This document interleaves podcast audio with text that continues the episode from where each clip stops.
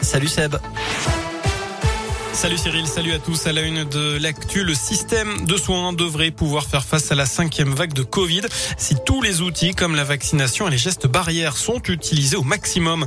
C'est ce qu'a dit tout à l'heure le président du conseil scientifique qui plaide aussi pour le retour du port du masque de partout. Pour Jean-François Delfrécy, il faudra aller vers une troisième dose de rappel pour l'ensemble de la population. Elle est pour l'instant réservée aux plus de 65 ans et aux plus fragiles et sera étendue aux plus de 50 ans début décembre. Ce drame sur les routes, une femme de 48 ans est décédée hier soir après une collision avec un autre véhicule à Saint-Paul de Chalancon, à la frontière entre la Loire et la Haute-Loire.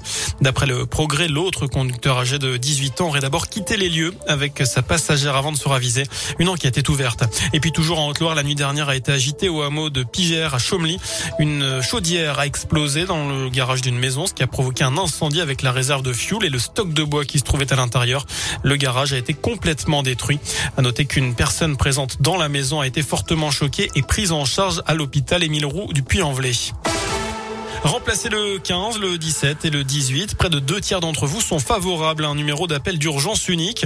C'est la tendance de notre question du jour sur radioscoop.com alors que le Parlement a adopté hier cette proposition de loi défendue notamment par la Fédération nationale des pompiers afin de ne pas jouer les simples ambulanciers et de pouvoir eh bien tout simplement mieux se concentrer sur les missions spécifiques de soldats du feu.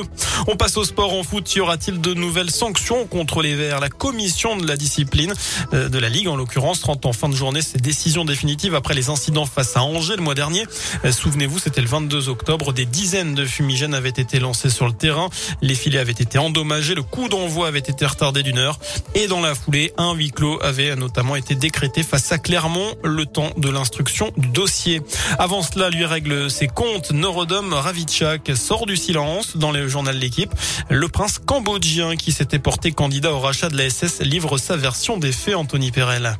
Oui, il parle notamment d'un gâchis dans ce dossier. Norodom Ravichak qui avait officiellement déclaré son intérêt il y a deux mois pour acheter le club. Ce matin, il assure avoir formulé deux offres. L'une en juin de 30 millions d'euros qui avait été refusée.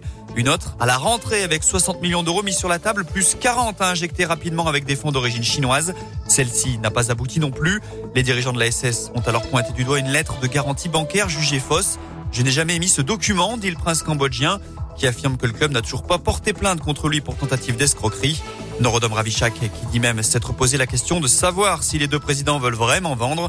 Lui en tout cas n'a pas perdu espoir de racheter un club en France. Il en a les moyens selon lui, mais ce ne sera pas en tout cas l'AS Saint-Etienne. Merci Anthony. Pendant ce temps-là, le processus de vente se poursuit à saint Le cabinet d'audit KPMG a jusqu'à mardi prochain pour rendre ses conclusions sur les différentes offres présentées. Voilà pour l'essentiel de l'actu excellente fin de journée. Merci.